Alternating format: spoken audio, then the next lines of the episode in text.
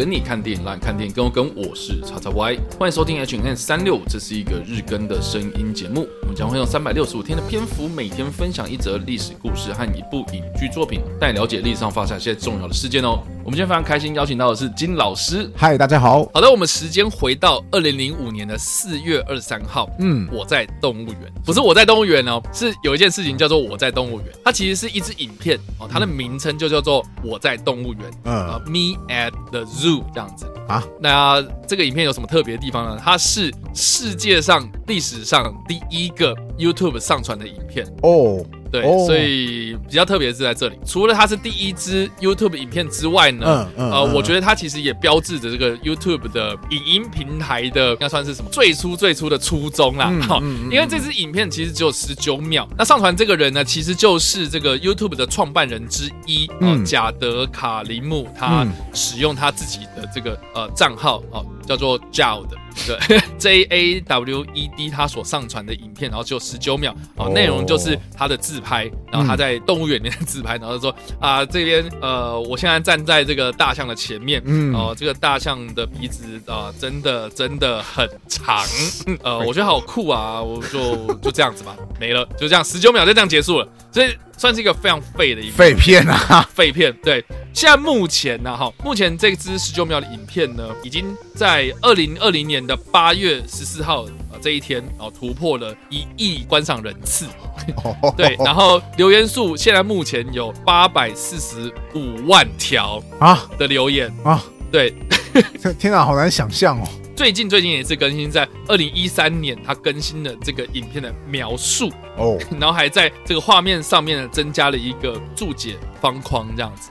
就只是用到了一些后来 YouTube 它所提供的一些功能这样子。哦，对，那其实呃，我觉得我想讲这件事情，就是说啊，就是毕竟我我们也是这个 YouTube 的使用者，金老师也是嘛，因为自己也会拍一些影片上传。对对对对对，我觉得其实就是看到这个第一支影片。这个其实也让我们就是可以回归到我们思考一下，现在 YouTube 到底发展到某种程度哦。对，就是回头看他当初为什么要是上传这十九秒这种废片，其实我觉得很大的原因是因为他们想要做的其实是一个影音社群的平台，而不是影音媒体平台。哦，对，我觉得媒体跟社群这两种的经营方式其实是有点差别。是，但因为社群就是有点像是 Facebook 这种 IG 的这种东西，嗯，它是。用来交友的，然后是、这个、互动性很强的，对，就是要有互动性，或是你跟你的这个身边的亲朋好友，或是拓展自己的人脉一个很重要的一个方法，是对，所以我觉得 YouTube 它的理念其实就是说，哦，我我这个 Facebook 是。可能会有图片或者文字，那呃，Instagram 可能就那时候还没有 Instagram，嗯，但是 Instagram 它就是主旨就是用图片嘛，对不对？是图片分享这样照片，那就更不用提什么 Twitter 啊这种短讯息嘛，嗯，对。那我 YouTube 就是来让大家。分享自己的生活记录、影像记录，嗯，所以呃，我觉得当初一开始成立 YouTube 的目的，其实就是用这种随手拍的影像，不用那么的加工，也不用那么的复杂，就是在做这种生活上的一些分享。哦，对，但是你知道，现在已经不是这个样子啊！你看当时他第一支影片上传，二零零五年嘛，嗯，二零零五年到现在已经经过这么久之后，YouTuber 这件事情，我觉得现在已经变得不这么单纯了。对啊。你知道我刚你刚刚提到我有上传过影片嘛？其实我当时是因为好玩，我曾经有实验过一个历史名人的一个减肥的影片。结果我当时初剪完之后，我也没有做太多的加工，然后就然后我就有一天说说，哎，同学们，你们一起来看看我的影片好不好？当时当时因为我请我的学生们说，你们给我去拍个 vlog 回来，我就说好，老师自身示范，这是影片要怎么拍。结果我拍完之后，我就很兴奋问学生说，哎，你们觉得我的内容怎么样？结果学生说。啊，你没有字幕啊，啊你没有转场啊，你没有特效。我说你们可以先不要提这些外在，我说内容啊，内容啊，他们还才开始推你说哦，好啊，我们觉得你内容很有趣啊，看到你那个减肥快死掉，感觉我们觉得非常的愉悦啊，这样子。然后那个，可是我那个时候其实就是就觉得说，哦，这个真的现在上传 YouTube 的影片，你没有一些很基本的东西，别人根本是连看都不要想看的。比方说，就是你没有字幕，像那个时候真的是十个同学，十个。都跟我说啊，你没有字幕，每一个都这么说。嗯、我说你们不是听得懂我讲的话，是吧？啊，可是我们习惯要有字幕啊。对啊，对啊，对。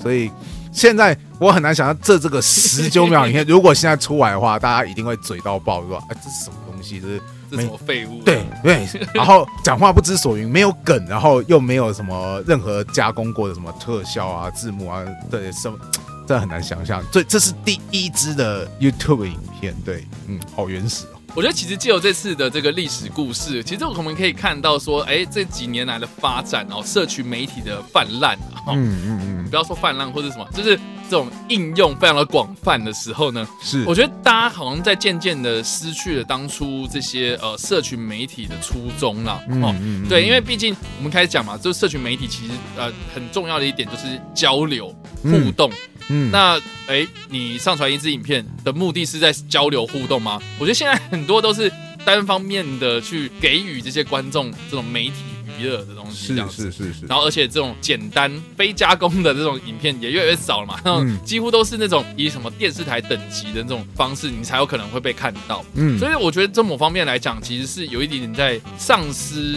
或是有点复杂化当初的这些用处，这样子是。那我们在这边不得不提到了一部电影啊，我觉得也是可以给大家一点点思考空间啊。它是一个纪录片，它的名字叫做《智能社会进退两难》，它的英文名字。叫做 The Social Dilemma 哦啊，对，那 Dilemma 就是进退两难的意思嘛，然后 social 就是社交嘛，是对，所以就是有点像是在讲说，哦，我们在使用这些呃 social media 的时候，嗯，好像就面临到这个演算法的这个绑架。那这个纪录片呢，其实是一部呃由 Netflix 所支出资制作的一个纪录片，嗯，然后呃他在里面就是访谈了很多可能在 Google 工作过、呃 Facebook 工作过的这些软体工程师。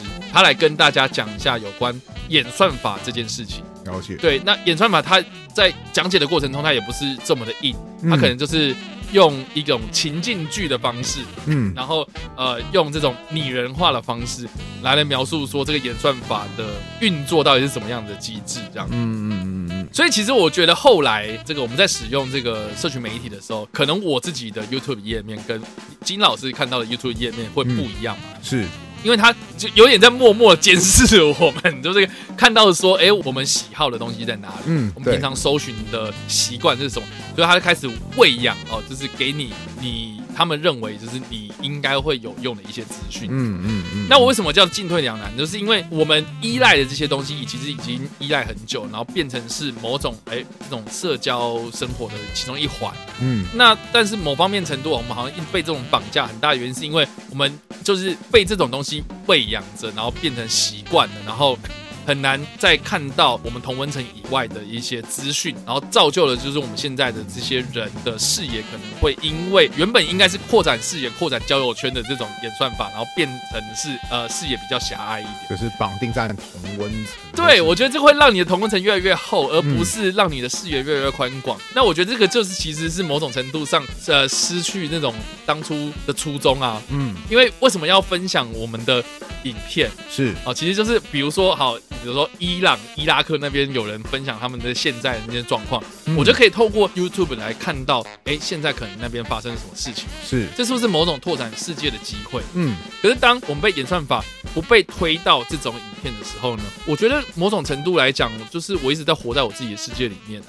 嗯，那这个是一个进退两难。我觉得这个其实是一个在这种社群媒体爆炸之后。逐渐趋缓的状态之下，这个时间点，或是这个经过疫情之后呢，我们把这个注意力转移到自己身上的时候呢，嗯、我觉得我们就可以是开始慢慢的去思考这个我们在使用社交媒体啦，或是这种通讯软体上面的一些行为。嗯，我觉得呃，这个纪录片确实是一个很不错的一个观点，是推荐给大家了解。好啦，那以上呢就是我们今天所提到的历史故事，以及我们所推荐的电影。不知道大家在听完这个故事之后有什么样的想法，或是你们有看过这部电影呢？都欢迎在留言区帮留言，或在首播的时候来跟我们做互动哦。当然呢，如果你喜欢这部影片或声音的话，也别忘了按赞、追踪我们脸书粉丝团、订阅我们 YouTube 频道、IG 以及各大声音平台，也别忘在 Apple Podcast 三十八礼拜上留下五星好评，并且利用各大的社群平台推荐和分享我们节目，让更多人加入我们讨论哦。以上呢就是我们今天的 H&M 365，希望你们会喜欢。我们下次再见，拜拜拜。